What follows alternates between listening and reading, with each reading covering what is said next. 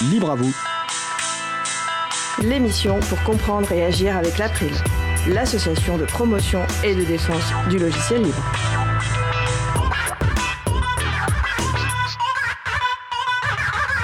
Bonjour à toutes, bonjour à tous. La plateforme Health Data Hub, c'est le sujet principal de l'émission du jour. Avec également au programme Clone Me Twice et de Robota à l'intelligence artificielle, nous allons parler de tout cela dans l'émission du jour. Vous êtes sur la radio Cause Commune, la voix des possibles, 93.1 en Ile-de-France et partout dans le monde sur le site causecommune.fm. Cause Commune sur la bande FM, c'est de midi à 17h, puis de 21h à 4h en semaine, de vendredi 21h au samedi 16h, et le dimanche de 14h à 22h. Et sur Internet, c'est 24h sur 24. La radio dispose également d'une application, Cause Commune pour téléphone mobile, et la radio diffuse désormais en DAB+, 24h sur 24. Soyez les bienvenus pour cette nouvelle édition de Libre à vous, l'émission pour comprendre et agir avec l'April, l'association de promotion et de défense du logiciel libre. Je suis Étienne Gonu, chargé de mission Affaires publiques pour l'April. Le site web de l'April est april.org. Vous y trouverez une page consacrée à cette émission avec tous les liens et références utiles, les détails sur les pauses musicales et toute autre information utile en complément de l'émission. Et également les moyens de nous contacter. N'hésitez pas à nous faire des retours pour indiquer ce qui vous a plu, mais aussi les points d'amélioration. Nous sommes le 20 octobre 2020, nous diffusons en direct, mais vous écoutez peut-être une rediffusion ou un podcast. À la réalisation de l'émission, Patrick Creusot. Salut Patrick. Bonjour Étienne et bonjour à tous nos auditeurs. Si vous souhaitez réagir, poser une question pendant ce direct, n'hésitez pas à nous contacter sur le salon web de la radio. Pour cela, rendez-vous sur le site de la radio causecommune.fm et cliquez sur chat. Retrouvez-nous sur le salon dédié à l'émission. Nous vous souhaitons une excellente écoute. Alors voici maintenant le programme de cette émission. Euh, nous commencerons par la chronique musicale d'Éric Frodin consacrée à l'artiste Clone Me. Notre sujet principal sera une rediffusion de celui du Libre à vous numéro 51 du 28 janvier 2020 qui portait sur le Health Data Hub. Enfin, ce sera la chronique Les transcriptions qui redonnent le goût de la lecture de Marie-Odile Morandi, qui évoquera les interventions de la chercheuse Laurence de Villers dans une chronique intitulée De Robota à l'intelligence artificielle. Et nous finirons par quelques annonces. Tout de suite, place au premier sujet. Donc, comme je vous l'annonçais, nous allons commencer par la chronique musicale d'Éric Frodin du site auboutdufil.com. Euh, Eric, est-ce que tu es avec nous? Oui, bonjour. Bonjour Eric. Donc Eric, bah, tu as rejoint l'équipe. Ah, très, tout va très bien ici. Toi, ravi d'être au studio. Euh, donc tu, tu, es avec nous par téléphone. Euh, bah, Eric, je rappelle juste que tu as à nos auditeurs auditrices que tu as rejoint l'équipe Libre à vous pour cette quatrième euh, saison de Libre à vous on en est vraiment euh, ravis. Et euh, donc en plus de nous proposer euh, les pauses musicales pour cette nouvelle saison chaque semaine, bah, tu partages avec nous une fois par mois tes découvertes euh, plus en détail et dans cette chronique musicale. Et il me semble donc pour cette deuxième saison, deuxième chronique de la saison, tu vas nous parler de l'artiste Clone Me si je ne me trompe pas. Tout à fait. Aujourd'hui, je vous propose de découvrir cet artiste autrichien, Claude Me avec son titre The Dark Woods. C'est une musique euh, transcendante, épique et puissante. Un titre électronique dans la lignée de la French Touch comme Madeon ou Justice. La musique est sous licence Creative Commons by SA, attribution et partage à l'identique. Et je vous propose de vous retrouver juste après pour le débrief complet. A tout de suite.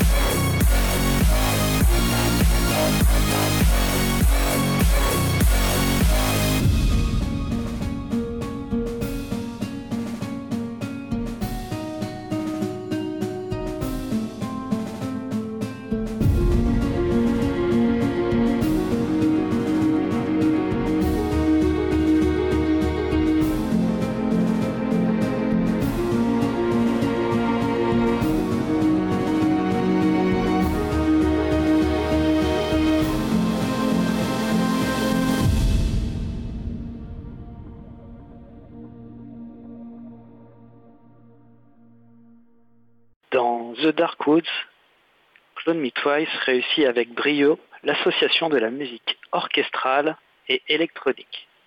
Une union qui n'est pas forcément intuitive, mais qui dans ce titre fonctionne à merveille, sans jamais être forcée. The Dark Woods est l'un de mes coups de cœur. Tout dans ce morceau indique que Claude Me Twice est un musicien et producteur de talent. Et surtout qu'il est passionné par ce qu'il fait. Sous ce pseudonyme alambiqué se cache un jeune artiste d'à peine 20 ans, originaire de Vienne, dont le véritable nom est Kilian Meyer. Claude Me Twice a beau être jeune, il a plus d'une corde à son arc. Il est batteur, compositeur, producteur, réalisateur ou encore auteur. Passionné de musique, notamment électronique, il a vite compris qu'il était aussi à l'aise sur un logiciel informatique qu'avec un instrument dans les mains. Il a ainsi commencé à produire de la musique très tôt, alors qu'il était à peine adolescent, et sa soif d'apprendre l'a amené à maîtriser de nombreux logiciels de production musicale assistés par ordinateur, comme Ableton Live, Logic Pro, FL Studio, Studio One ou encore Cubase. Les influences de Clone Twice vont de Madeon à Daft Punk. Mais c'est sous l'empreinte du groupe français Justice que l'on retrouve dans The Dark. Avec ce titre, Clone Me Twice fait preuve d'une indéniable maturité musicale et d'une maîtrise exemplaire des notes, des sons, du rythme et du mélange des genres. Le morceau dure presque 4 minutes et se découpe en trois parties. La première est orchestrale. Les instruments se superposent. D'abord les cordes, puis du piano, auquel s'ajoute ensuite du violon et des percussions. La musique monte en crescendo, puis redescend. Et à nouveau, les instruments se succèdent et se superposent. Tour à tour, sombre, épique, apaisante ou pressante, la musique passe par des états différents qui se suivent sans se ressembler. Après plus de deux minutes, The Dark Woods change catégoriquement de ton. L'orchestral laisse place à l'électronique. La musique emprunte le rythme syncopé et les sonorités du dubstep anglais. À la fin du morceau, la musique reprend la mélodie du début et redevient plus douce, comme une conclusion. Ce titre, entièrement instrumental, est la bande son idéale pour accompagner une vidéo. Elle est téléchargeable et réutilisable gratuitement, à condition bien sûr de respecter les clauses de la licence de la diffusion. Comme son nom l'indique, ce Dark Woods est le son parfait si vous cherchez à donner une ambiance sombre mystérieuse à un trailer ou à une scène de jeu vidéo par exemple. Claude Twice éprouve un vif intérêt pour les retours, commentaires et suggestions de ses auditeurs. N'hésitez pas à partager votre avis sur ce titre via sa page SoundCloud. Je rappelle que la musique est diffusée sous licence Creative Commons by SA, attribution et partagée identique. Bonne journée à tous. Merci Eric. Euh, moi je vais t'avouer que j'ai... En fait c'est le cas chaque semaine, mais j'ai encore beaucoup apprécié tes, tes suggestions. Euh, parce que voilà, là tu nous as parlé donc de, de Dark Woods de Clone Twice, toutes les toutes les pauses musicales, sauf une, euh, parce que celle du, pré, de, du sujet déjà enregistré, sont également des, des morceaux de, de Clone Me Twice. Euh, Peut-être je te, je te laisse introduire la, la, pause musicale et ce donc euh, Inception de Claude Me Twice. C'est bien ça? Oui, alors Inception c'est dans, dans le même style, mais beaucoup plus punchy. D'accord. Et ben, Vous allez voir. Bah, je propose à nos auditeurs et nos auditrices de, de, se faire un avis. On va donc écouter Inception par Claude Me Twice. On se retrouve juste après. Une belle journée à l'écoute de Cause Commune. La voile est possible. Cause Commune 93.1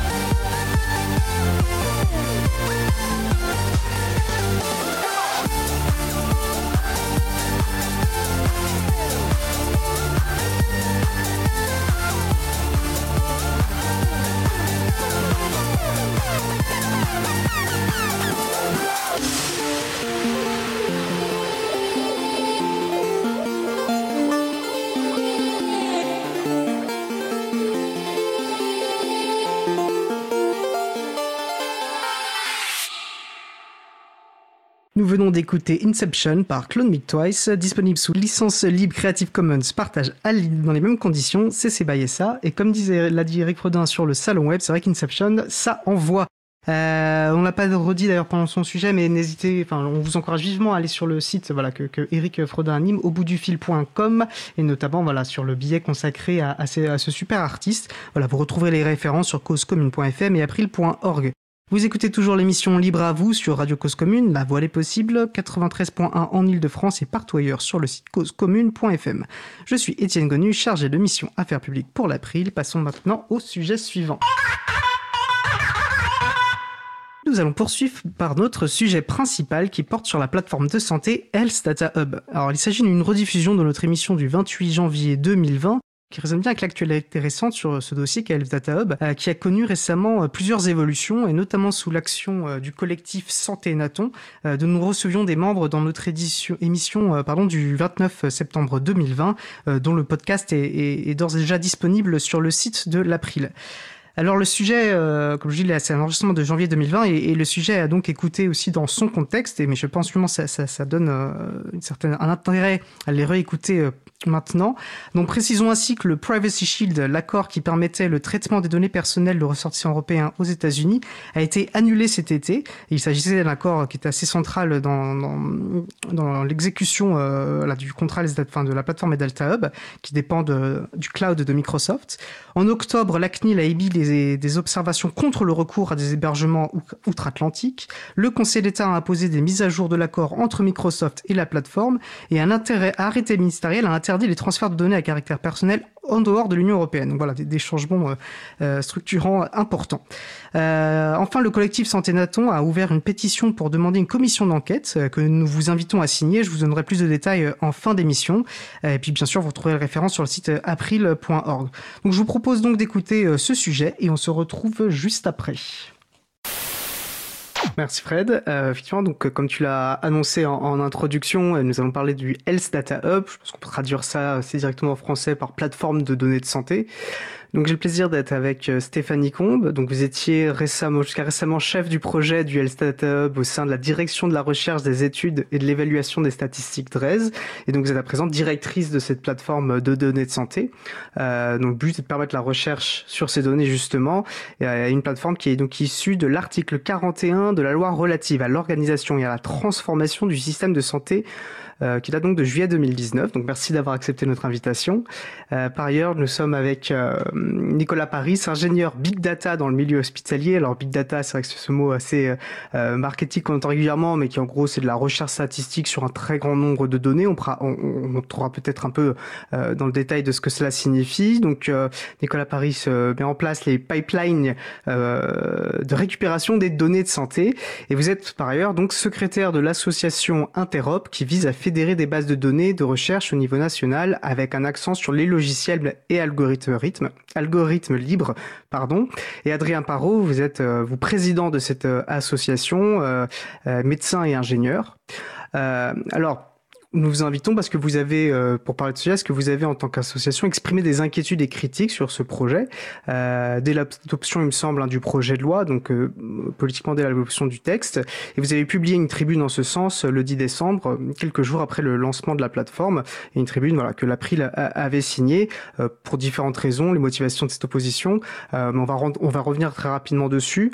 Et je pense qu'il est peut-être intéressant, parce que le sujet est, est, quand même assez vaste et complexe. Euh, avant de rentrer dans le vif du sujet, euh, peut-être de poser euh, quelques bases de compréhension, et notamment euh, bah, qu'est-ce qu'une donnée de santé, pourquoi est-ce que c'est important de permettre des recherches informatiques sur ces données de santé. Si vous voulez en profiter d'ailleurs pour compléter les, les, très brèves introductions que j'ai pu faire, bah, Stéphanie Comte, donc bah, je peux avoir votre avis là-dessus. Oui, bah merci beaucoup d'avoir de m'avoir invité à, présenter euh, ce projet qui me tient beaucoup à cœur. Euh, donc, évidemment, je pense que euh, on peut donner des, un très grand nombre d'exemples d'usages innovants et intéressants des données de santé. Donc, je pense que je serai complétée par Nicolas et par Adrien. Donc, euh, moi, je peux vous citer quelques exemples des projets pilotes qu'on accompagne déjà aujourd'hui, euh, qui sont, à mon sens, assez illustratifs. Donc, vous avez par exemple une start-up qui s'appelle Implicity, euh, qui gère des dispositifs médicaux type pacemaker ou défibrillateur qui génèrent de la donnée. Et eux, ce qu'ils veulent faire, c'est euh, utiliser ces données euh, générées par les pacemakers, par exemple, pour développer des outils d'alerte, pour notifier le professionnel de santé euh, si le patient, du coup, qui a quand même un dispositif médical dans son corps, commence à avoir son état de santé qui se détériore, et pour pouvoir, du coup, anticiper avant que ce patient se retrouve aux urgences. Donc ça, ça sera un exemple. Mais vous avez aussi, par exemple, le centre Léon Bérard qui, qui contribue à l'un des projets pilotes sur la réutilisation d'une cohorte sur le sarcome. Donc le sarcome, c'est un cancer très rare. Et comme il est très rare, on n'a pas assez de patients pour faire des essais cliniques. Donc on ne sait pas très bien évaluer euh, l'efficacité des traitements. Et donc là, ce qui sera intéressant de faire, c'est enrichir la cohorte qui suit du coup euh, ces patients avec d'autres sources de données, par exemple les données de l'assurance maladie, qui vont permettre de construire des parcours de soins avec toutes les consommations de médicaments ou euh, d'actes médicaux tout au long de la vie de ces patients-là. Et donc de vraiment regarder, euh, bah, est-ce qu'une chimiothérapie marche mieux ou moins bien euh, qu'une chirurgie sur ce type de patient. Donc ça va vraiment permettre d'améliorer la connaissance du système de santé. Je vous donne un troisième exemple, et puis je m'arrêterai là, mais je serai peut-être complété. On va avoir euh, la possibilité de développer des outils qui vont permettre d'aider à la prescription des médicaments dans des contextes où, où les, les, gens vivent plus longtemps et du coup leur situation clinique peut vraiment se compliquer. C'est-à-dire que on fait plus un cancer et puis on décède, mais on va potentiellement faire plusieurs cancers, puis avoir en plus un diabète, puis avoir en plus euh, un certain nombre de comorbidités. Donc je ne suis pas la médecin du groupe, donc euh, je laisserai euh, compléter. Mais du coup, on peut se retrouver en difficulté quand on est médecin sur le bon traitement à, donner à un patient, parce que ça peut avoir un effet secondaire lié à ses pathologies multiples. Et donc là, l'intelligence artificielle, par exemple, permettrait d'identifier des patients qui ont des, contextes cliniques proches dans des grosses, grosses bases de données. Et donc d'orienter les les, prescriptions des médecins en prenant en compte bah, le risque d'interaction médicamenteuse nocive ou, ou bah, la, possibilité de prescrire quelque chose qui risque d'avoir un, impact positif sur la situation du, patient. Donc voilà trois exemples, mais on pourrait vraiment en citer un, grand nombre. Et puis bah, les, les, projets pilotes qu'on accompagne sont déjà plusieurs illustrations de ce qu'on peut faire avec des données de santé. Alors, je pense qu'on reviendra sur la notion d'intelligence artificielle qui me semble assez présente, mais je pense que ça méritera qu'on s'y attarde un petit peu. Alors, du coup, bah, si je peux avoir aussi votre avis côté interop euh, sur l'importance des recherches sur les données de santé, qu'est-ce que pour vous une donnée de santé, si vous voulez aussi préciser l'introduction que j'ai pu faire. Euh. Oui, euh, donc qu'est-ce qu'une donnée de santé? J'aime bien distinguer les données du phénome, du génome et de l'exposome. Donc le, le, phénome, c'est euh, tout ce qui va euh, être apparent, les symptômes. Et donc euh, dans ce dans ce registre, on va trouver les données d'imagerie qui finalement représentent l'intérieur de notre corps. on va aussi avoir les diagnostics qui sont faits par les par les médecins et tous les rapports textuels, par exemple sur euh, des comptes rendus qui peuvent être aussi des comptes rendus euh, psychiatriques euh, qui sont faits sur les patients, mais en réanimation ou dans les urgences, on, a des tout un tas de, de notes qui sont en texte libre. On va avoir aussi les données de moniteurs temps réel sur les, les ECG, les électroencéphalogrammes. Donc ça, c'est des données de nature très différente. Euh, les données euh, génomiques, eh ben, ça va être euh, voilà les, les bases azotées qu'on va analyser sur des pipelines de, bioinformatique pour caractériser des, des, maladies via les, gènes et donc cette empreinte très personnelle que, que, que chacun a. Et puis alors l'exposome, c'est finalement dans quel contexte on, est Est-ce que, par exemple, on est soumis à des feux de forêt depuis des mois Est-ce que ça, ça a une implication euh, sur euh, le déclenchement de certaines maladies? Ou alors, si on vit en ville avec un, taux de pollution, euh, aujourd'hui, il y a de plus en plus de capteurs qui permettent de finalement récupérer des données qui peuvent devenir d'intérêt de santé. Euh, ensuite, euh, donc. Si je peux recruter. Donc le phénome, c'est plus les données qui vont nous concerner notre intégrité physique, nous-mêmes, et l'exposome, le contexte dans lequel on va évoluer, mais qui vont avoir un impact sur notre santé. Voilà, c'est une façon de distinguer euh, ces, ces, types de données. et alors, sur les cas d'usage pour exploiter ces données, je pense qu'il y a effectivement des cas d'usage en, en IA euh, très avancés qui, qui peuvent être euh, euh, utiles. Mais intelligence artificielle. Voilà, en, voilà dans le l'apprentissage machine. en tout cas. je pense tout de suite à finalement la fluidification des échanges entre les médecins. Aujourd'hui, les médecins de ville ont pas souvent accès à ce qui se passe dans les hôpitaux. Donc là, il y a, des choses à faire sur ces données, des choses innovantes pour que les patients puissent récupérer leurs informations, éviter d'avoir plusieurs fois répéter les mêmes choses euh, aux différents praticiens. Je pense qu'il y a énormément de choses à faire. Euh, qui peuvent utiliser euh, des mécanismes pragmatiques en, exploitant les données. Et évidemment, il y a des choses plus avancées en IA, ne serait-ce que pour exploiter les textes, euh, dans lesquels on aimerait euh, récupérer euh, les noms des médicaments pour enrichir les, données qui seront ensuite analysées par des statisticiens. donc ça, c'est des cas d'usage très basiques, mais qui sont pas du tout mis en œuvre en production ou de manière très marginale aujourd'hui dans, les, centres hospitaliers à ma connaissance. D'accord. On voit déjà, en tout cas, on ressent l'intérêt et, et, la pertinence de faire, de faire ces recherches. Avant qu'on avance, est-ce que vous vouliez compléter, Adrien? Je pense qu'on a je voulais juste euh, dire qu'en fait les données, l'exploitation des données euh, en santé, c'est pas quelque chose de récent finalement, et que après ça dépend comment du coup on définit l'intelligence artificielle, mais euh, mais en tout cas le, le pouvoir, enfin l'importance des données en médecine, c'est une idée qui date des années 80 avec l'évidence-based médecine, qui est du coup la médecine fondée sur les preuves, et donc c'est pas une idée nouvelle de dire que on pense que les données vont soigner mieux les patients, c'est même ce que l'on fait depuis 40 ans maintenant au moins.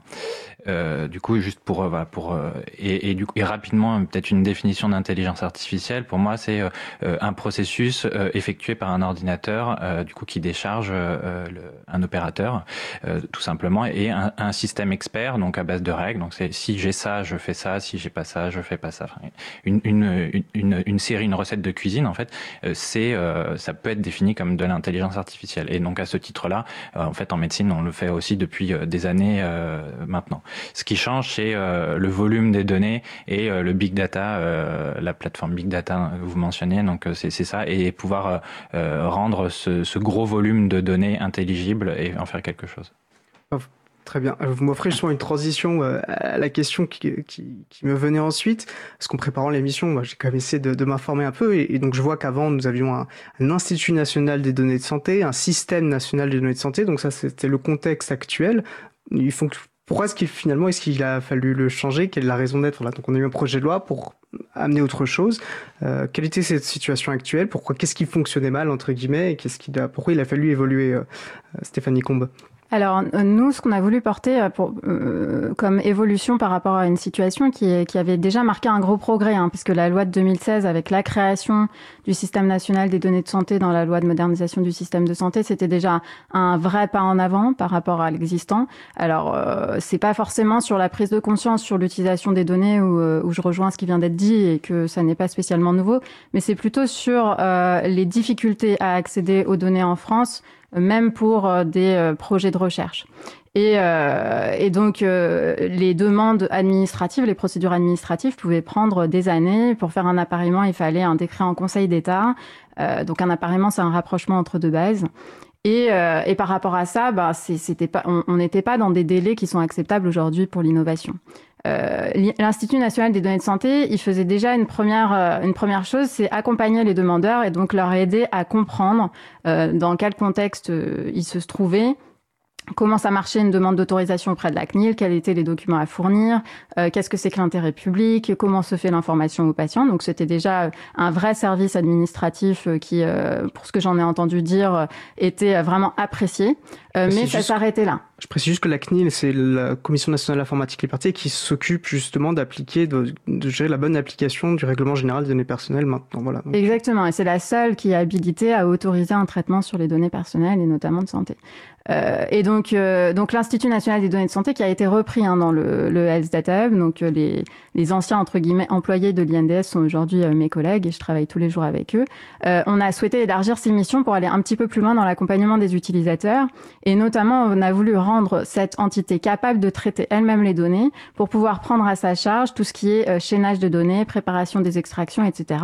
quand c'était souhaitable et notamment tous les chaînages des données avec les données de l'assurance maladie. Donc les données de l'assurance maladie, comme euh, je le disais précédemment, elles ont cet intérêt majeur euh, d'offrir une vision, un parcours de soins euh, sur l'ensemble de la population française, puisqu'on a euh, la chance en France d'avoir un système centralisé et donc d'avoir une base de recherche qui porte sur 66 millions de Français, avec toutes les consommations d'actes médicaux et de médicaments. Donc elle est aussi jugée comme étant très imparfaite, puisque elle manque d'informations purement médicales. Il n'y a pas les comptes rendus médicaux qui ont été évoqués tout à l'heure, les, images ou les résultats d'analyse biologique.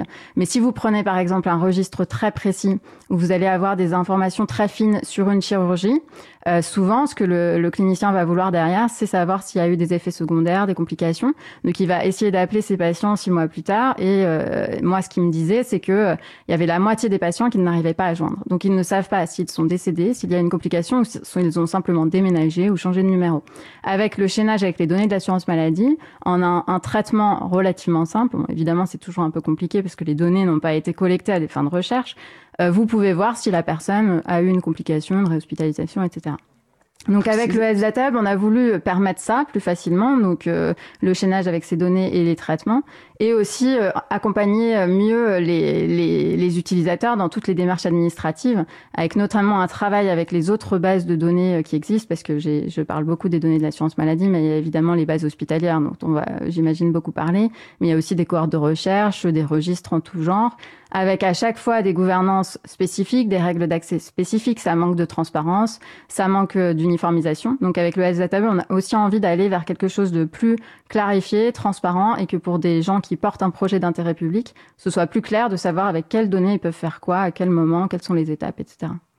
Avant de passer à part internet, vous avez plusieurs fois évoqué chaînage de données. Je pense que vous avez un peu expliqué ce que c'était, mais peut-être le, le, redire, parce que je pense que j'ai l'impression que c'est une notion importante. Euh, pour moi, c'est une des notions les plus importantes, parce qu'on sait faire des choses aujourd'hui sur des jeux de données, des bases de données qui sont euh, homogènes. Par exemple, on sait faire des choses très intéressantes sur des images. On sait détecter, euh, par exemple, des tumeurs sur des mammographies. On va savoir détecter des euh, irrégularités sur euh, des données de signaux. On sait aussi un peu traiter les données de l'assurance maladie qui sont médico-administratives, mais euh, les usages de demain, c'est traiter ces données mises ensemble. Donc vraiment rapprocher dans une même base des données qui vont être par exemple de l'imagerie et des données de consommation de médicaments ou de passage euh, à l'hôpital. Ça va permettre aux gens de voir à la fois le résultat ou, par exemple l'évolution d'une tumeur sur une mammographie et euh, les informations relatives au passage à l'hôpital de ces patients. Alors qu'aujourd'hui, les données sont cloisonnées, elles sont traitées de manière un petit peu euh, distincte les unes avec euh, les autres parce qu'on est peu capable de les mettre euh, ensemble au même endroit, à part dans certaines initiatives comme euh, les entrepôts de données hospitaliers pour ceux qui sont les plus avancés, et, et, le Health Data Hub qui vise à faire ça de manière plus massive encore au niveau national. Je ne sais pas si c'est clair, mais les auditeurs nous le diront, moi ça me semble clair en tout cas. Et j'ai l'impression que vous touchez peut-être à un point assez névralgique, des, peut-être des, des, débats qui peut y avoir autour de la solution proposée par les Data Hub et d'autres positions qui peuvent y avoir sur de centralisation. Et euh, je sais qu'il y avait notamment eu au moment tel projet de loi, c'est-à-dire qui proposait donc ce, ce, ce, ce système-là, c'était de centralisation, et notre une opposition, bah, vous évoquiez d'entrepôt de, de, données de santé. Euh, j'ai l'impression que c'était un peu le sens de la critique peut-être un des aspects de la critique qui avait pu être évoqué par, par votre association. Euh, Nicolas, Adrien, est-ce que vous euh, souhaitez Ouais, du, coup, les, euh, problématiques de cloisonnement euh, des données euh, et de promouvoir la recherche, évidemment, on les partage et on est, on est tout à fait d'accord, on, on, suit, on suit totalement. c'est vrai que, le, et dans le cadre d'Interop que vous aviez présenté un petit peu tout à l'heure, c'est c'était d'initier, à partir du même constat, une fédération, notamment d'entrepôts de, données de santé, mais pas forcément que, mais d'entrepôts de données de santé en particulier, euh, donc de, d'endroits dans les hôpitaux où déjà euh, les ingénieurs essaient de, d'améliorer la qualité des données, de et déjà de faire de l'intelligence artificielle, donc c'était ça, et de décloisonner euh, autour de modèles communs, donc de standardiser un petit peu des données pour que on n'ait pas besoin de faire voyager les données d'un centre à l'autre, mais que par contre on puisse partager des algorithmes euh, et faire évoluer la recherche euh, ensemble euh, à l'échelle française, européenne et peut-être même mondiale. Enfin, c'était c'était ça. Le, donc constat partagé, mais c'est vrai que je dirais vision des choses différentes dans le sens centralisation, décentralisation et fédération. Nous peut-être le, le, modèle, ça serait plus du federating learning, qui veut dire de l'apprentissage fédéré. Donc c'est des méthodes qui permettent basiquement de, de, de, partager des algorithmes entre des centres différents. Ce serait, ça serait un peu ça notre. Vous évoquez la fédération et c'est vrai que c'est un concept qui est euh, très important, notamment dans les communautés libristes, quand on réfléchit en termes de euh, système d'information. En quelques mots, est-ce que vous pouvez peut-être préciser ce que ça veut dire un, système fédéré? Oui, alors euh, il y a des, des, bons exemples qui sont sortis dans des écuries Framasoft. je peux citer PeerTube ou le réseau Fediverse, qui sont en fait des équivalents de YouTube et aussi de, de Twitter. Et L'idée, c'est euh, au lieu de, centraliser les, données dans une seule instance qui peut, qui, a, qui du coup a des faiblesses. Hein, c'est un colosse au pied d'argile puisqu'il suffit de couper l'instance pour que tout, euh, le monde euh, perde l'information, ou alors de simplement de qu'un hacker exploite les données pour récupérer des millions et des millions de, profils. Là, la, méthode décentralisée consiste à installer des myriades de serveurs chez euh, des particuliers ou euh, enfin de créer un réseau qui va tout, stocker de manière décentralisée, donc distribuer des petites parties d'informations, ce qui fait que il faudrait pour le hacker récupérer tous ces fragments pour pour avoir l'information globale. Donc ça, ça a comme intérêt effectivement eh bien de limiter les ressources et les coûts euh, et de fédérer euh, ces aspects-là, mais ça aussi pour intérêt d'apporter de, la sécurité euh, à ces réseaux en fragmentant l'information. Et, euh, du coup, donc là, on a parlé en effet de Framasoft du milieu plutôt du libre, et euh, il y a aussi des acteurs euh, mondiaux qui, qui font ça. donc Apple, qui avec Siri, son assistant vocal, donc Siri apprend les voix de façon décentralisée de téléphone en téléphone. Ça, c'est déjà effectif. Donc c'est pas, c'est une technologie qui est, en cours de, de, de déploiement et d'évolution. Hein, c'est, c'est, ça, c'est sûr. Mais des grands acteurs s'en emparent. Okin, qui est un autre membre de l'écosystème de start-up euh, français. J'en parle aussi parce qu'ils ont préfiguré, ils ont participé à la mission de préfiguration du Health Data Hub. Donc voilà, des, des acteurs euh, montent en, en, technologie et en compétences sur ce genre de, de technologie-là, euh, sachant d'ailleurs qu'il n'y a pas forcément besoin de faire du d'apprentissage fédéré et on peut déjà dans un hôpital, dans, un, dans, dans des hôpitaux, pardon, par exemple la PHP, on a, je sais pas, il y a 8 millions, 9 millions de patients, donc des algorithmes peuvent déjà être entraînés à l'intérieur d'un seul hôpital et répondre à certaines questions ça aussi c'est du possible.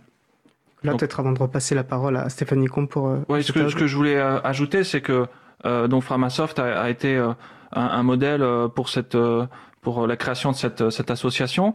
le constat, c'est qu'à l'international, il y a pas mal d'initiatives de démarrage en fait de projets tels que le hub. Où donc par exemple aux États-Unis il y a un des réseaux énormes d'hôpitaux qui se fédèrent avec une approche plutôt bottom-up donc euh, depuis les centres vers, euh, vers des, des réseaux. en Allemagne, il y a un projet qui a démarré il y a 4-5 ans maintenant, qui a aussi cette volonté d'exploiter les données. Et euh, ça, c'est un premier point. Et il, s'avère que les hôpitaux ont tous des data centers. Donc, historiquement, il y a euh, les hôpitaux ont besoin d'exploiter de la donnée. Ça fait 20 ans qu'ils ont des outils euh, et qui récoltent euh, des données et on, on a l'obligation de les garder pour certains cas jusqu'à 40 ans d'historique. Donc en fait, on a déjà tout le mécanisme à, à, disposition et j'ajouterais que tous les outils en fait big data ou data science donc euh, c'est-à-dire euh, bah, tout ce qui va être Python pour faire du machine learning euh, et que tout le monde utilise sont open source avec des licences libres et tous les outils de plateforme euh, big data euh, qui sont issus en fait euh, bah, des expérimentations et dans les banques, dans les réseaux sociaux sont mis à disposition et, et, et, nous sont accessibles.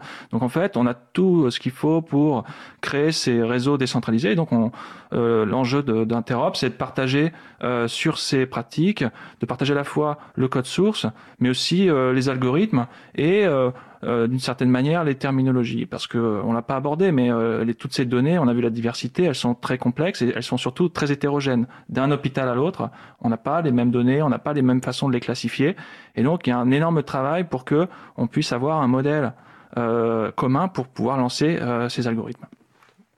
Vous souhaitez réagir Stéphanie Oui, bah, je pense que je suis là pour ça. Euh, donc moi, euh, déjà, euh, enfin, j'ai pas de philosophie. Hein, enfin, je, je, je défends pas une position plus qu'une autre. Le fait qu'on mette en place cette plateforme de partage des données de santé n'est pas incompatible, et ça, c'est quelque chose qu'on a, sur lequel on a insisté à chaque fois qu'on a eu l'occasion d'en parler, avec les entrepôts de données de santé hospitaliers qui se mettent en place et qui existent déjà. Enfin, moi, je ne vais pas interdire euh, de, de quel droit euh, j'interdirais à d'autres de monter euh, leur plateforme.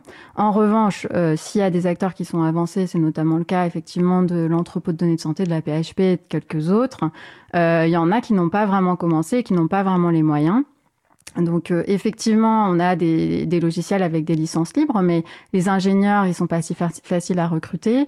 Euh, souvent, il y a des problématiques de plafond d'emploi, euh, donc ça veut dire qu'il n'y a pas de poste ouvert dans ces types d'établissements pour ces profils-là. Enfin, moi, je viens du, de l'administration des ministères, donc je connais bien ces difficultés. Et il y a souvent aussi des grilles de rémunération qui sont très restrictives et qui font que ce type de profils qui sont assez ben, recherchés sur le marché du travail, même si on n'est pas capable de les payer au même niveau que un Google euh, ou qu'un Facebook on voudrait quand même pouvoir être attractif et qu'ils se disent pas qu'ils sont sous-payés euh, dans le public. Donc nous, ça fait partie d'ailleurs de l'accompagnement qu'on propose à nos projets pilotes, c'est euh, de recruter en propre au niveau de notre structure ce type de profil en ayant travaillé sur des grilles de rémunération qui sont beaucoup plus proches des grosses startups, donc pas au niveau des très grosses boîtes américaines, évidemment, on n'est pas capable de suivre, mais en tout cas au-dessus des ministères ou des entités administratives plus traditionnelles. Donc nous, on se propose de les recruter chez nous et de les mettre à disposition de nos partenaires pour essayer déjà de dépasser euh, ce frein-là. Après, sur la partie euh, fédération ou entrepôt, euh, il faut bien voir que nous, notre périmètre d'action est bien au-delà des seules données hospitalières. On s'intéresse aux données de l'assurance maladie qui aujourd'hui étaient euh, et sont d'ailleurs encore aujourd'hui inaccessibles pour les usages innovants type data science. Donc peut-être qu'on a effectivement les outils type R, Python disponibles, mais aujourd'hui, on ne peut pas travailler sur ces données-là avec ces outils-là. Donc ça, c'est un vrai frein à l'innovation. Et moi, quand j'étais au ministère, on a dû monter un serveur spécifique pour pouvoir installer ces logiciels pour que les data scientists puissent travailler sur ces données avec euh, ces logiciels-là. Et euh, il y a à peu près deux ou trois équipes en France aujourd'hui euh, alors que ces données-là, c'est quand même un asset considérable qui pourrait vraiment faire avancer la recherche dans de multiples domaines, qui peuvent euh, développer ce type d'usage. Donc pour moi, ça, c'est un vrai problème. Et après, on a d'autres sources de données, donc les registres qui sont euh, dans les agences sanitaires, par exemple, avec qui on échange beaucoup, donc Santé publique France, l'agence de biomédecine, etc., qui ne sont aujourd'hui sous-utilisés et qui on ne peut pas forcément traiter avec des usages innovants. Après, il y a le cas particulier des hospitaliers, qui, à mon avis, est complexe, parce qu'effectivement, un registre ou une cohorte de recherche, c'est assez clairement défini. Par contre, un, entrepôt de données de santé hospitalier, ça va vraiment dépendre de euh, là où l'accent a été mis au niveau de l'initiative. Donc, est-ce que on a plutôt euh, commencé à travailler sur les comptes rendus médicaux? Est-ce qu'on a plutôt commencé à travailler sur l'imagerie? Ou est-ce qu'on a plutôt commencé à travailler sur les données structurées type euh, biologie, microbiologie, pharmacie? Moi, j'ai pas mal d'échanges avec certains hospitaliers puisque je pense qu'il y a un vrai truc à faire ensemble. Et par exemple, j'étais à Bordeaux il y a deux semaines et ils disaient qu'ils avaient complètement laissé de côté les données d'imagerie parce qu'ils sont pas en capacité de les stocker. Donc ça, c'est peut-être quelque chose que le hub peut apporter. Donc moi, je pense qu'il y a de la place euh, pour tout le monde et nous, on n'est pas du tout contre. Au contraire, ça ne marchera que si c'est partenarial. Le fait que d'autres développent des plateformes. En revanche, euh, ça représente un coût. Il y a un niveau de sécurité euh, qui est, euh, qui est exigé. Moi, j'avais vu des présentations très séduisantes sur le edge computing et, et, la mobilisation de capacités de calcul maintenant dans les objets connectés, etc. J'avais demandé à l'INRIA où ils en étaient au niveau de la sécurisation de tout ça. Aujourd'hui, c'est des aspects qui sont absolument pas pris en compte dans les référentiels de sécurité des données de santé. Donc aujourd'hui, on ne sait pas faire ça et respecter la loi. Et euh, les entrepôts de données de santé qui se mettent en place, ils doivent respecter la loi. C'est-à-dire qu'ils doivent se mettre au niveau du référentiel de sécurité des données de santé. Et aujourd'hui, moi, j'en connais qu'un seul qui l'a fait. Et euh, ce référentiel, il est sans doute critiquable, mais le problème, c'est que c'est un texte réglementaire, donc on doit le respecter, nous les premiers. Donc nous, on a fait cet effort-là, ça nous a pris un an pour nous mettre au niveau de, ce texte-là. Donc il faut quand même prendre en compte le fait qu'on a un terrain de jeu qui n'est pas illimité, qu'on a beaucoup de contraintes, et que nous, ce qu'on pense, c'est qu'il faut qu'on mette l'accent là-dessus au niveau national avec des financements dédiés et des outils mutualisés. Maintenant, s'il y a d'autres acteurs, publics ou privés, qui sont capables de se mettre à ce niveau-là avec leurs propres moyens, qui l'ont identifié comme une priorité, ce qui n'est pas forcément le cas d'un hôpital qui peut avoir euh, d'autres priorités au niveau de la prise en charge des patients, même si on sait, euh, nous qui venons du monde de la donnée que si on investit sur la donnée, ça va améliorer à terme la prise en charge, ne sont pas forcément capables de mobiliser des enveloppes financières qui sont nécessaires pour arriver au bon niveau de sécurité des technologies même si on part sur du logiciel libre, etc. Euh, les exigences de sécurité, c'est par exemple tracer absolument tout ce qui est fait dans les logiciels et être capable euh, de les analyser. Donc ça nécessite de mettre en place ce type de processus. Donc moi, je, discute aussi avec des acteurs hospitaliers, par exemple du Grand Est, qui sont extrêmement intéressés de voir comment on peut travailler ensemble et si euh, on peut cofinancer leur effort de développement d'entrepôts hospitaliers qui sont de toute manière pour le hub utile puisque le hub va pas se mettre lui-même à collecter les données. Le hub travaille avec des gens qui collectent localement les données. Par exemple, la CNAM, elle collecte toutes les feuilles de soins, les milliards de feuilles de soins sur tout l'État. Euh, c'est pas le hub qui va faire ça demain. Euh, on travaille avec des gens qui réunissent les données euh, d'enquête, qui réunissent des données euh, de recherche et qui vont continuer de le faire. En revanche, la mise à disposition à des tiers de manière sécurisée, ça, on propose de le mettre à disposition de nos partenaires. C'est vraiment là-dessus qu'on a notre offre de valeur. À nouveau, si les gens n'en ont pas besoin, on ne l'impose pas. Entendu. On va peut-être faire une pause musicale si vous souhaitez réagir peut-être rapidement. Puis après cette pause, on, peut-être qu'on regardera les considérations plus techniques euh, de comment justement fonctionne euh, le SData Hub. Nous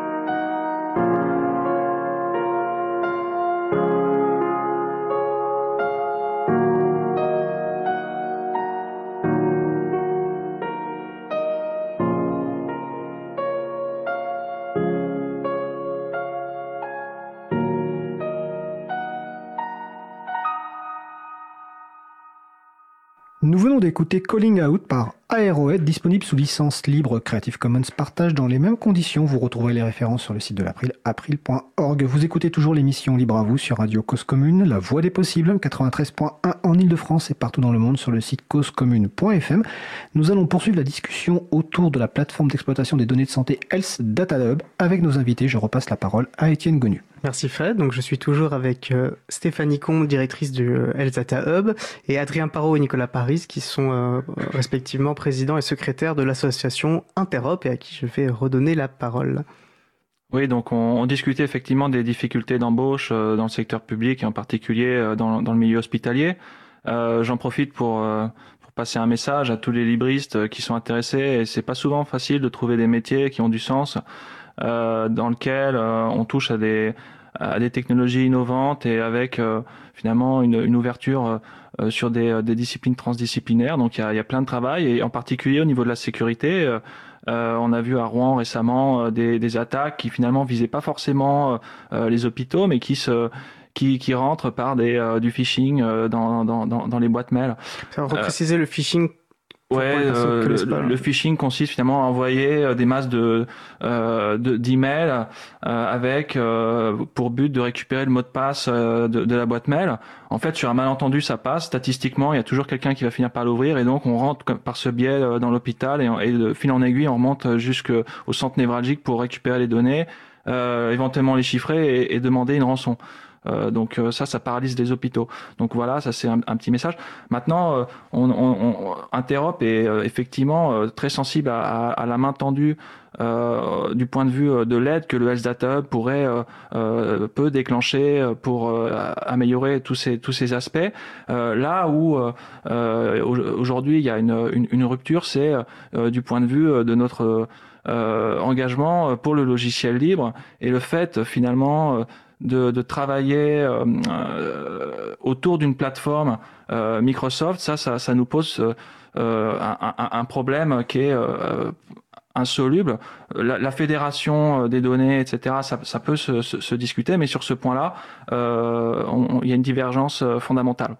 on va peut-être préciser, euh, ou, ou si c'était qu'on voulait faire, mais effectivement, y a, et c'était euh, au centre des critiques qu'on peut être formulées à l'encontre du Health Data Hub, c'est que bah, dans la construction du, du, projet et de la plateforme, c'est euh, la solution euh, Microsoft Azure, donc leur cloud, donc les serveurs euh, dans les nuages, comme, comme on dit, qui a été retenu. C'est donc sur Microsoft Azure que seront hébergées euh, les données de santé, euh, donc euh, des patients et patientes françaises, euh, Microsoft Azure comme boîte américaine, qui vont être soumis euh, au Cloud Act. Donc c'est un, une loi américaine qui donne euh, aux autorités américaines théoriquement accès aux données personnelles stockées sur des entreprises, enfin sur les serveurs d'entreprises américaines, où que soit situé ce serveur. Donc tout cela de fait génère des inquiétudes, outre effectivement le fait qu'il s'agit de Microsoft, que ce soit donc des logiciels opaques, euh, opaques euh, notamment. Euh, Est-ce que ça c'est une critique, j'imagine que vous l'avez entendu, et comment, qu'est-ce que que vous en faites de cette critique Oui, alors euh, bah, c'est toujours pareil. Pour nous, il y a, y, y a, un jeu euh, sous contrainte, avec de multiples contraintes, et on essaye de, de s'en sortir euh, au mieux euh, dans le contexte. Donc, euh, effectivement, quand nous, on a, on a jugé important de mettre en place une plateforme avec des fonctionnalités à l'état de l'art pour permettre du coup des usages innovants type big data, data science, on en a un petit peu parlé, euh, d'échaînage de données, euh, donc sur le plan informatique, euh, aller bien au-delà de ce que l'assurance maladie euh, propose euh, aujourd'hui en la matière, euh, qui d'ailleurs n'est pas non plus du logiciel libre, puisqu'on est sur Oracle avec le logiciel SaaS. Hein. Mais bon, dans tous les cas, ça ne permet pas de développer des usages vraiment innovants et de tirer parti de ces masses de données. Donc on a commencé à faire un tour de piste et à discuter avec pas mal d'interlocuteurs, donc notamment bah, des, des industriels français type euh, Atos, Thales, euh, etc. Et, euh, et, on est arrivé assez rapidement à la conclusion que aucun d'entre eux, en tout cas à l'époque, donc ça nous amène tout début 2019, n'était compatible avec la certification hébergement des données de santé qu'on avait jugé nécessaire pour notre projet, même si elle n'est pas obligatoire, contrairement au référentiel de sécurité du système national des données de santé que j'ai déjà évoqué et qui s'applique. Euh, donc, euh, donc ça, c'était déjà une première contrainte, sans compter le fait que, en termes de fonctionnalité, donc la capacité à mobiliser euh, des capacités de calcul et de stockage importantes pour faire des développements euh, d'usage euh, innovants, bah, c'était parfois aussi un petit peu limité. Euh, donc on a vu OVH euh, aussi euh, que je n'ai pas cité mais avec qui on a on a continué d'échanger par la suite. Et puis finalement on a vu ben, Microsoft, AWS et Google également. Et Microsoft était du coup le seul de tous à l'époque qui était certifié HDS et qui était en capacité de nous mettre à disposition des fonctionnalités intégrées, donc pas toutes, euh, sous des temps courts. Donc pour vous donner un ordre de, de, de grandeur comparatif, on a un projet de mise en place de serveurs de données sécurisés au ministère de, des Affaires sociales avec Thales, qui a déjà 5 ans, et euh, pour lequel on n'a pas vu l'ombre d'un serveur pour l'instant. Et, euh, y a, euh, et Atos nous avait fait la proposition pour euh, développer le S-Data Hub, deux ans de développement pour environ 2 millions d'euros. Donc on s'était dit, mais euh, comment est-ce possible en 2019 de pas être capable de monter une plateforme data science rapidement? Enfin, c'est complètement dans l'air du temps, on n'est pas à la frontière de la recherche, etc. Donc effectivement, ça, un Microsoft sait le faire puisqu'on a développé la plateforme, donc c'est-à-dire intégrer les pièces entre guillemets manquantes euh, en six mois, donc avec un énorme travail sur l'aspect sécurité qui lui a duré un an puisqu'il a démarré avant, puis il, s'est fait en parallèle du développement de la plateforme et euh, ce chantier sécurité s'est terminé par un audit euh, de sécurité avec des cyberattaques qui ont été simulées sur la plateforme pour vérifier qu'elle était bien solide et robuste vis-à-vis d'attaques intérieures et extérieures. Euh, donc, euh, il faut comprendre qu'après, euh, Microsoft, c'est un de nos prestataires, mais c'est pas le seul. On a des prestataires de firewall, d'antivirus, de gestionnaires de bureaux virtuels. Alors, je suis désolée, bon, j'imagine que autour de la table, ça vous paraît clair pour tout le monde, mais donc on a une palette d'outils qui sont intégrés les uns avec les autres pour assurer un cloisonnement et un haut niveau de sécurité. Et nous, ce qu'on fait, donc on travaille avec un intégrateur qui intègre ces pièces. Donc on a un, directeur technique, un responsable de développement, mais euh, les développements sont faits par un prestataire. Donc euh, Microsoft évidemment a été mis en avant, mais quelque part euh, c'est un, une de nos briques techniques. Et, on en a plein d'autres qui sont intégrées les unes avec les autres. Et puis surtout, la plateforme, elle est opérée par des agents du Health Data. Donc ça, je le précise parce que autour de la table, c'est évident, mais pour les personnes qui nous écoutent, c'est pas forcément clair. On n'a pas confié l'opération d'une plateforme à Microsoft on utilise un outil technologique de Microsoft, mais c'est nous qui avons les administrateurs des données. C'est les administrateurs qui vont préparer les données, les extractions, les mettre à disposition des tiers. Ce seront des gens employés du Health Data Hub qui auront des rôles très cloisonnés, afin d'éviter aussi qu'on ait une faille qui vienne de l'intérieur, parce que ça, c'est tout à fait possible. Donc après, il y a la question euh, du Cloud Act. Donc euh, par rapport à ça, nous c'est vrai qu'on avait fait une instruction juridique et euh, là je vous invite aussi à regarder celle qui vient d'être publiée par les avocats démarrés sur internet. Je vous, je vous, indiquerai le lien.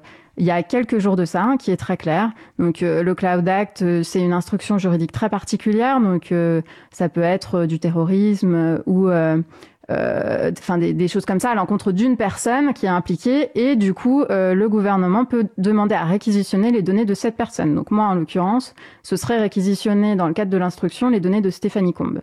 Et euh, donc nominative très clairement. Sauf que nous on n'héberge aucune donnée euh, nominative, donc ça c'est un engagement qu'on a pris auprès de l'ACNIL à l'été 2018, euh, de dire on n'a pas besoin des noms, prénoms, euh, dates de naissance pour la recherche, donc on n'hébergera que des données non, non nominatives.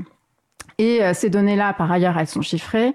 Et euh, la clé de chiffrement, elle est gérée par un HSM, donc une boîte, euh, un coffre-fort numérique en quelque sorte, qui lui n'est pas euh, de Microsoft. Et la cérémonie des clés, elle est gérée au niveau du ministère de la Santé. Donc avec le haut fonctionnaire de défense et de sécurité avec qui on travaille sur le chantier sécurité depuis le tout début. Il euh, faut savoir aussi que nous, on, est un projet très visible, hein, national. Donc, euh, bah, on fait des points avec l'ANSI et les différentes équipes de l'ANSI. Donc, c'est l'agence nationale hein, qui est habilitée sur la sécurité des systèmes d'information. Euh, bah, pratiquement tous les mois au niveau des copiles et puis au niveau technique, bah, bien plus fréquemment sur des sujets d'architecture technique ou d'analyse de risque. Copile? Comité de pilotage. Donc, alors sur la question de Microsoft, pour les personnes qui suivent notre émission, vous connaissez les positions euh, de l'April contre euh, contre Microsoft et particulièrement euh, dans sa relation avec l'État en général et le ministère de, la Défense en particulier. Mais puisque Nicolas Nicolas Paris ou pas vous évoquiez justement vous cette, cette problématique que vous considérez comme rédhibitoire de la plateforme Microsoft, est-ce que vous pouvez justement développer pourquoi pour vous ce point est, est fondamental? Du coup, moi, je voulais, euh, pour simplifier un petit peu, euh, revenir sur euh, les propos du, du vice-amiral Coustillère, qui est en fait le président de la DSI de l'armée, de la DGNUM, et qui en fait retourne sa veste complètement sur les questions de Microsoft particulier, c'est lors d'un cache investigation, il, il, disait, je cite, je me fous des backdoors et sans complexe, il allait vers vers Microsoft parce qu'en effet, il était dans un environnement contraint lui aussi et que pour avancer, il avait besoin de services fournis par Microsoft. mais dans un environnement contraint, on fait des choix et des choix politiques. et maintenant, à l'heure actuelle, alors voilà, il y a, on a du recul sur Prism, sur plein de plein de problématiques, dont Microsoft d'ailleurs a été partie prenante, même un des premiers, le premier à fournir des données.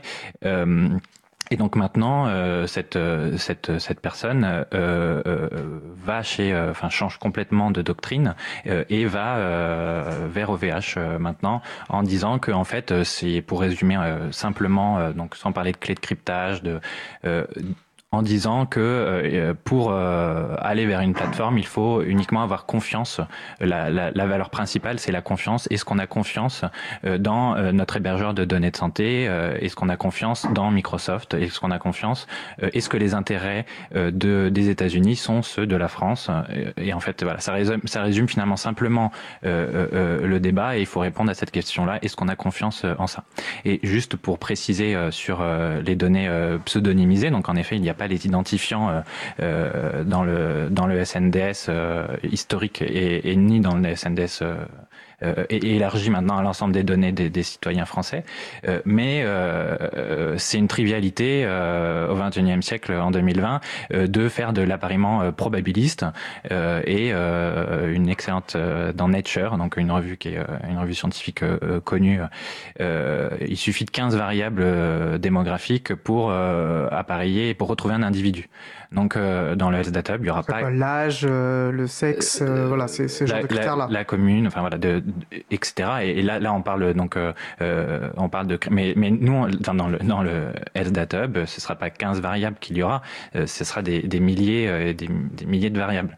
Donc, lier des bases entre elles et une base externe même du, du SNDS avec le SNDS et réidentifier un, un, individu, c'est quelque chose techniquement, surtout pour des excellents ingénieurs de chez Microsoft, de, de, de, de, de faisable, je veux dire. Euh, oui, donc euh, cette question de confiance, effectivement, euh, elle n'est pas exactement résolue avec Microsoft. moi, ce que je, sur, sur quoi je voudrais revenir, c'est sur la question HDS. effectivement, c'est un, un, critère extrêmement stringent qui fait que, enfin, extrêmement hébergeur de données de santé. HDS, voilà, hébergeur de données de santé. Euh, qui n'était pas euh, nécessaire dans ce contexte de données euh, pseudonymisées et qui fait qu'au final on se retrouve avec un seul acteur potentiel.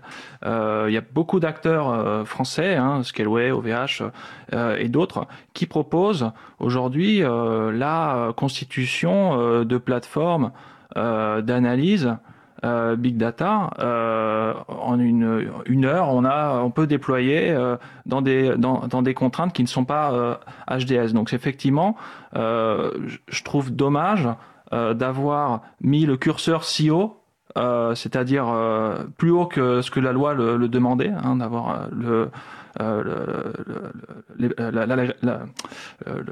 jeton HDH, là où finalement on se retrouve avec des contraintes qui sont d'ordre politique, d'ordre économique, d'ordre international, avec finalement d'autres problèmes qui, à mon sens, sont, sont, sont complexes à gérer. donc, sur le fait que Microsoft n'est qu'une brique, c'est une grosse brique puisque quand même il est question de calcul, euh, donc les données, euh, voilà, effectivement, les données sont chiffrées. On, on, connaît la force du chiffrement. Les Allemands utilisent le cloud aussi. Hein. Ils, ils s'en cachent pas. Le projet euh, allemand, ils, ils, utilisent Amazon pour stocker les données de santé. Il n'y a pas de problème. Euh, en revanche, ils n'analysent jamais les données de santé sur les clouds, c'est-à-dire qu'ils ils utilisent le stockage à froid, euh, chiffré. Euh, jamais les données vont être déchiffrées pour être, alors c'est un peu technique, mais analysées. En gros, on n'analyse jamais des données chiffrées aujourd'hui.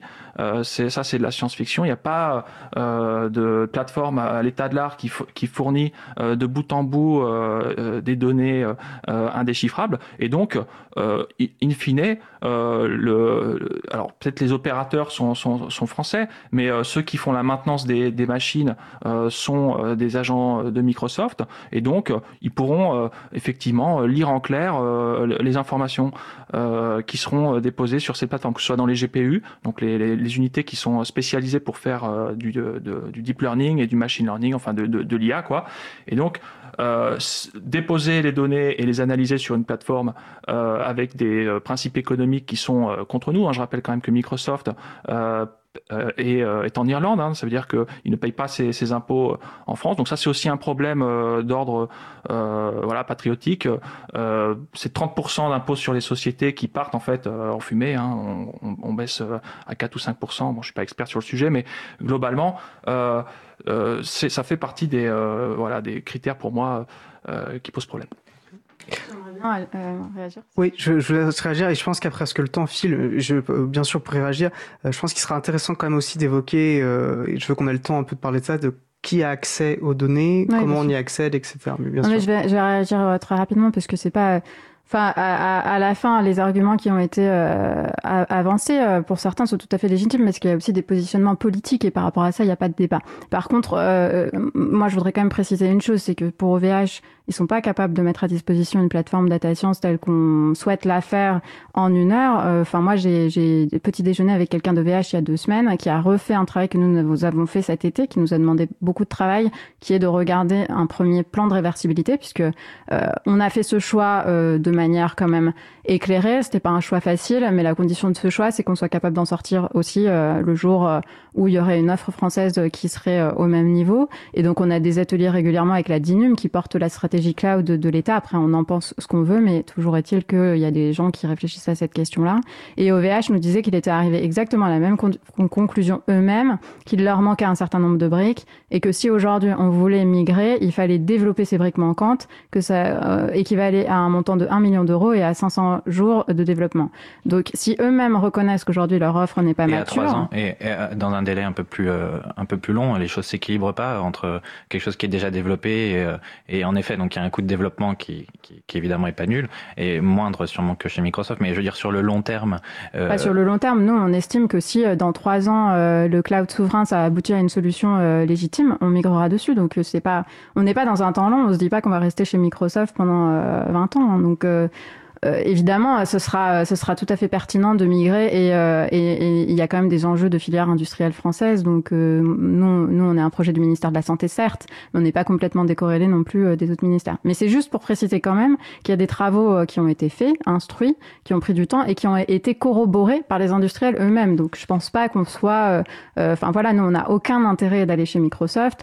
Et, et pour être clair, bah, les, les, les, discussions que ça a générées, bah, moi, c'est à moi de les, de les assumer derrière. Donc, donc évidemment que s'il y avait eu un acteur français euh, qui avait eu le même niveau de sécurité et de fonctionnalité, ça aurait été aujourd'hui beaucoup plus pratique pour moi. Mais ce sera sans doute le cas euh, demain. Je voudrais revenir sur la partie pseudonymisation parce qu'à aucun moment donné, euh, j'ai voulu faire croire que les données n'étaient pas sensibles. on parle précisément de la sécurité de cette plateforme parce que les données sont sensibles et qu'il y a un risque avéré de réidentification. Et d'ailleurs, il, il, pour le coup, euh, tu parlais du fait qu'on réutilisait les données depuis euh, 40 ans. Euh, les données du PMSI, ça a été montré qu'avec euh, quelques colonnes, on était capable de retrouver euh, quelqu'un de connu par ses passages à l'hôpital. Donc ça, c'est totalement avéré. Et c'est pour cette raison que le niveau de sécurité mis au-dessus pour contrôler les usages des utilisateurs est très fort. C'est-à-dire qu'on on, on, fait une double authentification pour savoir exactement qui a accès aux données, on trace exactement tout ce qu'ils font, on les sensibilise au fait que c'est pénal si jamais on les prend euh, la main dans le sac à chercher à réidentifier leur, leur voisine ou, ou, euh, euh, un homme politique, qu'ils peuvent aller en prison et payer des amendes assez chères et que le hub ainsi que la CNIL et ainsi que le comité d'audit du système national des données de santé vont diligenter des audits pour vérifier aléatoirement ce que font les gens. Donc la pseudonymisation, le fait que nous ne détenions pas de données euh, nominatives, ça a un impact sur le Cloud Act, mais ça n'a pas d'impact sur la sensibilité des données au sens où je ne dis pas que parce qu'on a enlevé les noms prénoms, les données ne sont pas sensibles. Par contre, ça a un impact sur le Cloud Act. Mais, mais de sécuriser euh, l'accès euh, des utilisateurs, enfin, évidemment, mais ce qui m'intéresse, ce qui, m'inquiète, c'est, c'est pas l'accès plus ou moins euh, euh contraint des utilisateurs, mais l'accès de Microsoft et d'intérêts autres euh, à, cette plateforme sans, parce que le, le Cloud Act, c'est quand même ça. Et du coup, il y a en, en réponse, il y a le cabinet des marais, en effet, qui est lui plutôt rassurant, mais il y a, il y a aussi d'autres rapports. Il y a le rapport Gauvin, qui est un député, sénateur Longuet, et, et c'est des, c'est des, c'est des rapports qui sont pour le coup beaucoup moins rassurants que celui de d'un seul cabinet euh, qui est le qui est, qui est, qui est, maître maître des marais. Donc euh, euh, il y a il y a, y a, moi ce qui voilà le, le, le point litigieux euh, énorme c'est euh, euh Microsoft est-ce qu'on a confiance dans Microsoft. Et une fois que les données sont parties chez Microsoft euh, peut-être qu'on peut partir dans trois ans mais les données euh, mais, seront mais parties. je, je enfin, pense qu'il y a, y a le du... Cloud Act il y a Microsoft c'est deux choses différentes. Toi toi tu fais référence au fait que si le gouvernement demande à Microsoft de livrer des données sur ma personne dans le cadre du Cloud Act parce que j'ai été je suis, un, je suis prise dans une instruction judiciaire moi, je réponds que face à ce cas de figure-là, euh, le Cloud Act ne s'applique pas. C'est-à-dire que Microsoft ne pourra pas répondre au gouvernement. Ils diront, moi, je ne sais pas qui est Stéphanie Combe dans les données. Et ils peuvent pas faire un traitement pour reconstruire la donnée. Ça, ça n'est pas ce que dit le Cloud Act. Et c'est très clair, d'ailleurs, quand on le lit. Euh, moi, quand le sujet, euh, on a instruit, euh, j'ai lu le texte euh, moi-même, on a instruit juridiquement avec des juristes et euh, les, les, différents avocats avec qui on a discuté ont, on, on, on corroboré ce point de vue. Donc après, je pense que ce sera intéressant de mettre tous les liens vers les autres rapports pour que les, les gens puissent faire leur propre euh, analyse. Mais euh, après, il y a la confiance de Microsoft, mais il y a la confiance de tous les autres. Enfin, moi, j'ai pas plus confiance en un OVH que qu'un Microsoft. Nous, on sera garant de la protection des données, donc on aurait de toute manière chiffré les données, même si elles avaient été chez un acteur français. Alors, euh, sur euh, effectivement, euh, sur, sur, Microsoft, il y, a, il y, a, aussi finalement, c'est le premier projet euh, cloud de santé euh, sur un clouder américain qui émerge et c'est pas c'est le principal projet euh, euh, du, du, début de, de, de, du 21e siècle. Et français, donc, ouais, français, français, tout à fait, ouais. Et, et donc, l'impact que ça peut avoir, c'est de, dé, euh, de décomplexer euh, tous les acteurs euh, qui iront tous comme un seul homme sur ces plateformes qui, effectivement, sont plus abordables pour plein de raisons, hein, euh, du fait qu'elles ne payent pas moins d'impôts et euh, qu'elles ont une force euh, de financière beaucoup plus forte qu'en qu France, mais aussi les startups qui ont un intérêt à démarrer rapidement. Et alors, quand, on, quand tous les, les systèmes français auront suivi en fait cette façon de faire, puisque après tout ils sont hébergeurs de données de santé, pourquoi pas ne pas y aller? Eh bien, euh, il peut y avoir, comme on l'a vu euh, au niveau de l'armement, euh, des injonctions euh, des États-Unis politiques. On l'a vu sur le Rafale où ils ont refusé finalement de vendre certaines pièces qui allaient contre leur politique internationale. On peut, on peut tout à fait imaginer que des pressions soient faites, et là, non pas sur l'armée, mais sur la santé des citoyens français. On se met dans une situation en fait de dépendance euh, internationale, là où euh, d'attendre effectivement qu'OVH euh, se renforce sur certains aspects, euh, d'attendre que les données soient prêtes et interopérables, euh, ne serait-ce qu'un an ou deux ans, euh, ça me paraît euh, finalement euh, quelque chose de, bah de, de plutôt sain, euh, plutôt que de se retrouver dans une situation euh, d'embrasser en fait euh, un système euh, qui nous a à plusieurs fois fait défaut. 2000, 2007, Prism, les Microsoft ont été les premiers à livrer leurs données et là contre toute loi et contre toute attente. Et aussi pour rebondir, euh, le, les, les, directions des services juridiques des hôpitaux ont aussi été saisies euh, parce que certains hôpitaux, euh, enfin beaucoup d'hôpitaux utilisent Microsoft et que Microsoft migre tous ses services dans le cloud progressivement.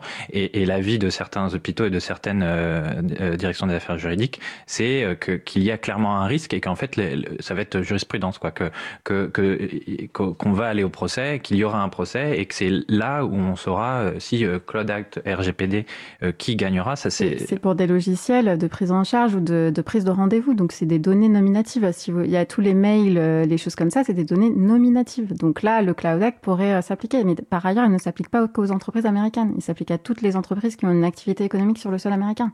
Ça fait quand même beaucoup de monde. Ah, ça, ça, ça, me peine de, devoir mettre un terme à un échange qui, qui, qui est très intéressant. Et on mettra effectivement, on pourra, on pourra communiquer les liens pour, pour, pour que les personnes puissent continuer le débat. Donc c'est, oui, pardon, c'était pas pour les données de santé, nous c'était pour les mails. Euh, oui, que, mais, mais où, où en fait c'est pas, c'est, même pas des données, de, c'est pas des données de santé. C'était pas dans le cadre d'un système d'information. C'était simplement les mails des praticiens. Et même pour ça, euh, on, on, mais, mais c'est pas simplement, c'est bien pire parce que c'est des données nominatives. Donc le Cloud Act rentre dans le, Oui, mais... Pas de patient. Donc c ça rentre pas dans la, donnée de santé euh, non pseudonymisée, euh, identifiant non, ça rentre dans le périmètre du Cloud Act. On voit qu'il y a des, des, des, échanges euh, forcément, euh, que ce soit la, la euh, charnière du technique, du juridique, il y a des impacts géopolitiques importants, et on voit l'importance aussi de la question. Alors nous, c'est vrai qu'à l'April, nous, on milite aussi justement pour que ces questions soient dès le début, en fait, hein, des choix politiques qui sont construits, notamment lorsqu'on va approcher sur, on parle dans les notions d'innovation, etc., c'est d'intégrer directement. Donc nous, euh, ce qu'on a préconise, hein, ce qu'on avait discuté en, début d'émission sur la nécessité des systèmes fédérés justement qui peuvent peut-être limiter aussi je pense qu'on sur cette centralité d'une base de données, c'est ça qui peut poser problème. moi, j'aimerais bien réagir quand même parce que euh, je pense que c'est aussi un petit peu politique et, pour le coup, c'est une position que je défends très fermement depuis euh, mes premiers jours au ministère de la Santé sur le fait qu'on n'a pas tellement le temps d'attendre. Euh, moi, j'ai interagi aussi avec des médecins et avec des patients, et j'ai pas l'impression que on puisse se permettre de faire attendre alors qu'on a les données, on a les expertises et que c'est une histoire d'outils. Et donc après, on peut faire des choix, des choix à court terme qui seront différents à moyen terme. Mais si on prend la stratégie du cloud souverain qui est portée par l'État, bon bah, elle a trouvé ses racines en 2014 et on est en 2020 et aujourd'hui on n'a pas de solution satisfaisante. Et je, moi, je ne, je ne pourrais pas porter comme par le fait qu'on doive attendre quand on voit euh, des scandales euh, sanitaires comme euh, le Mediator qui ont été quand même éclairés par le traitement de la donnée de santé. Donc on pourrait aller quand même beaucoup plus loin. Les autres pays n'attendent pas. On voit les premiers dispositifs médicaux intégrant l'intelligence artificielle, quoi qu'on puisse mettre derrière ce terme-là, qui sont certifiés par la FDA aux États-Unis depuis le printemps 2018. Et en France, on a un vrai enjeu à prendre ce virage-là maintenant parce que sinon on va passer à côté. Et il y a des réflexions très intéressantes intéressante sur l'éthique, parce que on n'en a pas vraiment parlé explicitement, mais finalement tout ça, ça rentre un petit peu dans le champ de l'éthique, euh, sur le fait que si on n'arrive pas à développer ces euh, innovations numériques en santé en France, ces applications qu'on aura dans notre portable dans un an, dans deux ans, elles seront développées ailleurs, là où il n'y a pas de RGPD, là où il y a beaucoup moins de contraintes. Et euh, les gens, si ça marche, ils les utiliseront. Parce que euh, moi, euh, mes parents, bah, qui suivent pas forcément tous les aspects très techniques, eux, ils utiliseront l'application qui marche dans leur téléphone sans savoir qu'elle a été développée sur des données qui n'ont rien à voir, de manière non éthique, de manière non sécurisée, que les données ont peut-être été volées, etc. Donc je pense qu'on a un enjeu, nous, de pas rater ce virage très important et d'être leader en la matière, un peu comme on est leader dans d'autres domaines qui sont très très stratégiques, comme le nucléaire, si vous me passez cette comparaison. Je vous laisse peut-être du coup euh, le mot de la fin. Euh, c'est des, des, arguments qu'on entend euh, aussi euh, dans le cadre de la développement de la 5G, par exemple, euh, avec, euh, avec Monsieur Breton qui, qui prenait l'ancien patron d'Atos et qui est maintenant à la Commission européenne. Et donc pareil, avec des arguments de il faut, faut aller vite parce que sinon on sera en retard. Et la question c'était de choisir un acteur européen ou de plutôt aller, c'était les Chinois, Huawei. Et, et, et, donc là, la réponse de l'Europe dans sur ce domaine-là, c'est qu'il faut être souverain et autonome dans les technologies que l'on utilise, euh, surtout qu'il ne faut pas complexer. Euh, euh, y a, on a aussi des leaders, euh, WeThings, enfin, on, on, a aussi des leaders, des leaders dans les objets connectés qui sont FDA euh, et euh, marquage CE médical. Donc il y a, y a, y a on, on n'est pas euh, en retard euh, sur tous les fronts euh, et les hôpitaux développent leur plateforme. il, y a, y a, quand même un écosystème qui, si on le reprend et l'embrasse et le l'améliore, permet permet d'avancer. Mais la question et la question de l'autonomie pour et de la, souveraineté et de l'autonomie est vraiment au centre en fait du débat et c'est ce que l'armée, par exemple, a, a, compris et re, recentre. voilà, c'est, ça me semble ça me semble très important. Quoi. Oui, euh, je dirais que attendre, c'est pas obligatoirement se, se, tourner les pouces. Il y a énormément de choses à faire sur le volet de l'éthique, sur le volet de l'opposition des patients. Donc je le rappelle, les, les patients auront le droit de s'opposer euh, à des recherches sur leurs données. Hein, c'est euh, un droit qui est assuré par le, par le RGPD. et il y a aussi une quantité de choses à faire au niveau des... donc moi je parle pour les, pour les hôpitaux, mais un, un, entrepôt de données de santé, c'est entre 5 et 8 ans de, de mise en place. Donc récupérer les données dans, au niveau français, c'est pas, on n'est pas à 6 mois près. voilà. Et, et, entre le moment d'avoir un algorithme qui sera appris euh, sur cette plateforme, euh, sur son téléphone. Et, aujourd'hui, il va se passer un certain temps. Donc, je ne pense pas qu'il faille euh, voilà, confondre vitesse et précipitation. Malheureusement, on s'arrête là. Mais en tout cas, un grand merci pour cet échange. Donc, Stéphanie Comte pour la Zata Hub, Adrien Parot et Nicolas Paris pour l'association Interop. Bah écoutez, merci pour ces échanges passionnants et désolé de, de voir y mettre un terme temporaire, mais vous êtes évidemment nos invités permanents pour poursuivre le débat. Nous venons donc d'écouter une rediffusion d'un sujet du 28 janvier 2020 sur la plateforme Health Data Hub. Alors je vous avais parlé euh, en introduction euh, d'une action à soutenir. Le collectif Santé Naton a ouvert une pétition, tout ce qu'il y a de plus officiel, sur le site du Sénat pour demander la création d'une commission d'enquête. Euh, alors si le seuil des 100 000 signatures paraît effectivement très élevé, voire excessivement, il n'en reste pas moins utile de soutenir l'initiative, car au-delà de ce critère matériel, il reste surtout intéressant de montrer un rapport de force en faveur de cette demande, qui par ailleurs, est porté par une sénatrice, Nathalie Coulet, qui a également déposé en parallèle une proposition de résolution pour créer une commission d'enquête. Alors je précise qu'il faut se connecter via France Connect, hein. vous pouvez utiliser vos identifiants par exemple des impôts ou euh, d'Amélie Santé, ça permet notamment d'éviter ce qu'on pourrait appeler le, bourrage d'urne, ce qui à titre personnel me gêne nettement moins que de signer une pétition sur une plateforme du type change.org qui siphonne nos données à des fins commerciales. Alors nous allons passer une pause musicale et pour cela je vais confier la parole à notre jeune invité. Tania speaking, je me permets ce message personnel pour mon papa. Nous allons écouter Clandyland par Twice. On se retrouve juste après. Belle journée à l'écoute de Cause Commune, la voix des possibles. Cause Commune 93.1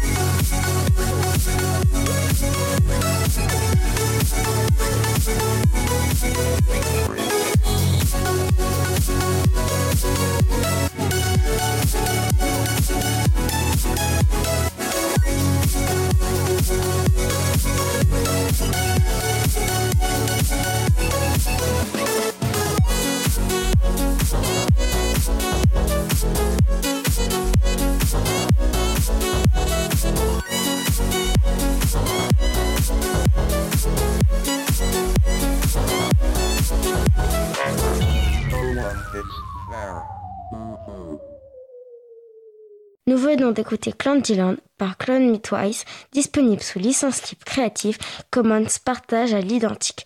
Vous retrouverez les références sur le site l'April, april.org.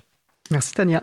Donc vous écoutez euh, l'émission Libre à vous sur Radio Cause Commune, La Voix des Possibles, 93.1 en ligne de France et partout ailleurs sur le site causecommune.fm.